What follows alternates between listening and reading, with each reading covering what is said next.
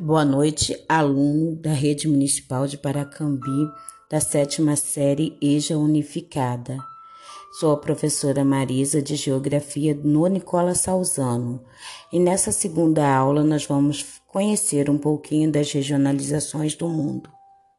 Para entendermos como fazer uma regionalização do mundo ou de uma área qualquer, precisamos saber o que é regionalizar. Chamamos de região exatamente o agrupamento de áreas da superfície terrestre que possuem características comuns. Podem ser essas características de aspectos naturais, tipo clima, vegetação, solo, relevo, hidrografia e etc ou ainda socioculturais, como as populações, os grupos de línguas, as regiões, religiões ou atividades econômicas. Podemos fazer essas regionalizações de várias formas. No mundo já existe uma infinidade delas, mas a que mais utilizamos com certeza são a de continentes. Temos um mapa em nossa atividade na folhinha e ele mostra a regionalização do mundo em continentes. Temos lá Europa, Ásia, África, América, Oceania e a Antártida que não apareceu no desenho. A organização do mundo em Velho Mundo, Novo Mundo, Novíssimo Mundo e continente gelado é recente, data do século XV.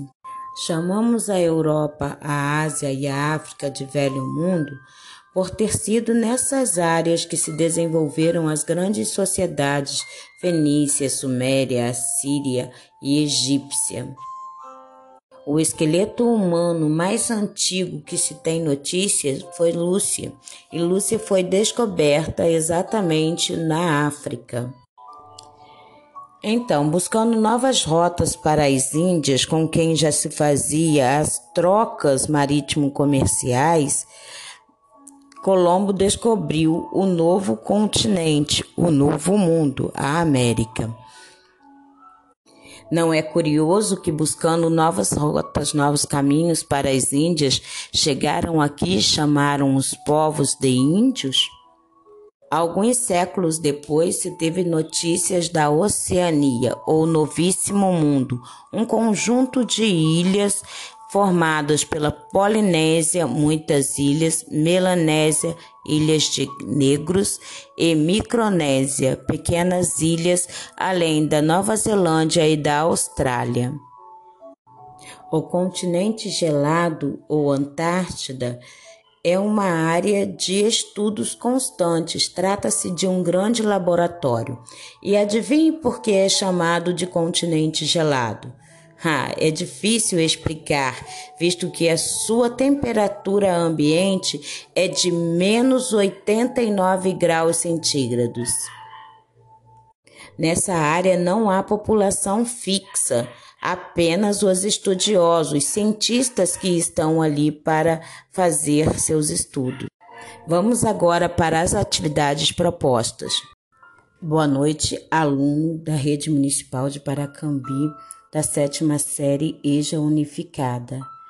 Sou a professora Marisa de Geografia no Nicola Salzano e nessa segunda aula nós vamos conhecer um pouquinho das regionalizações do mundo. Para entendermos como fazer uma regionalização do mundo ou de uma área qualquer, precisamos saber o que é regionalizar. Chamamos de região exatamente o agrupamento de áreas da superfície terrestre que possuem características comuns. Podem ser essas características de aspectos naturais, tipo clima, vegetação, solo, relevo, hidrografia e etc ou ainda socioculturais, como as populações, os grupos de línguas, as regiões, religiões ou atividades econômicas.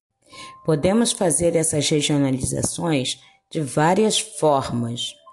No mundo já existe uma infinidade delas, mas a que mais utilizamos com certeza são a de continentes. Temos um mapa em nossa atividade na folhinha e ele mostra a regionalização do mundo em continentes. Temos lá Europa, Ásia, África, América, Oceania e a Antártida, que não apareceu no desenho. A organização do mundo em Velho Mundo, Novo Mundo, Novíssimo Mundo e Continente Gelado é recente, data do século XV. Chamamos a Europa, a Ásia e a África de Velho Mundo por ter sido nessas áreas que se desenvolveram as grandes sociedades fenícia, suméria, assíria e egípcia. O esqueleto humano mais antigo que se tem notícias foi Lúcia, e Lúcia foi descoberta exatamente na África.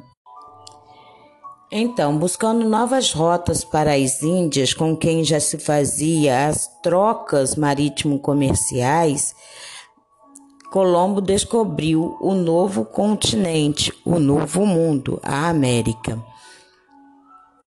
Não é curioso que, buscando novas rotas, novos caminhos para as Índias, chegaram aqui e chamaram os povos de índios? Alguns séculos depois se teve notícias da Oceania, ou Novíssimo Mundo, um conjunto de ilhas formadas pela Polinésia, muitas ilhas, Melanésia, ilhas de negros e Micronésia, pequenas ilhas, além da Nova Zelândia e da Austrália. O continente gelado ou Antártida é uma área de estudos constantes, trata-se de um grande laboratório. E adivinhe por que é chamado de continente gelado?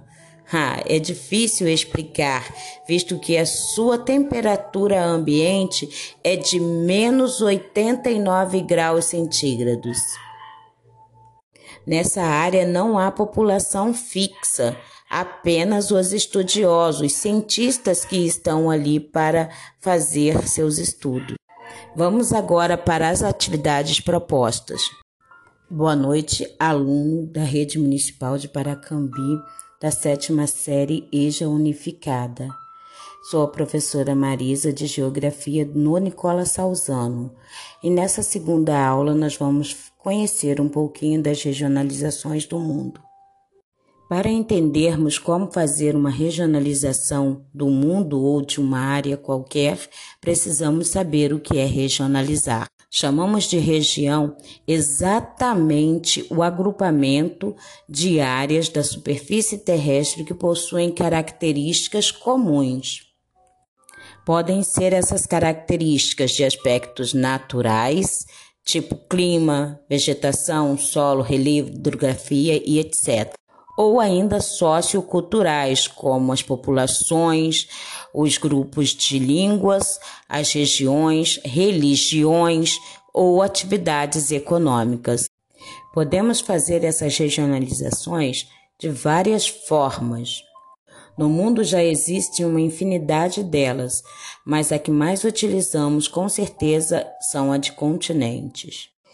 Temos um mapa em nossa atividade na folhinha e ele mostra a regionalização do mundo em continentes. Temos lá Europa, Ásia, África, América, Oceania e a Antártida, que não apareceu no desenho.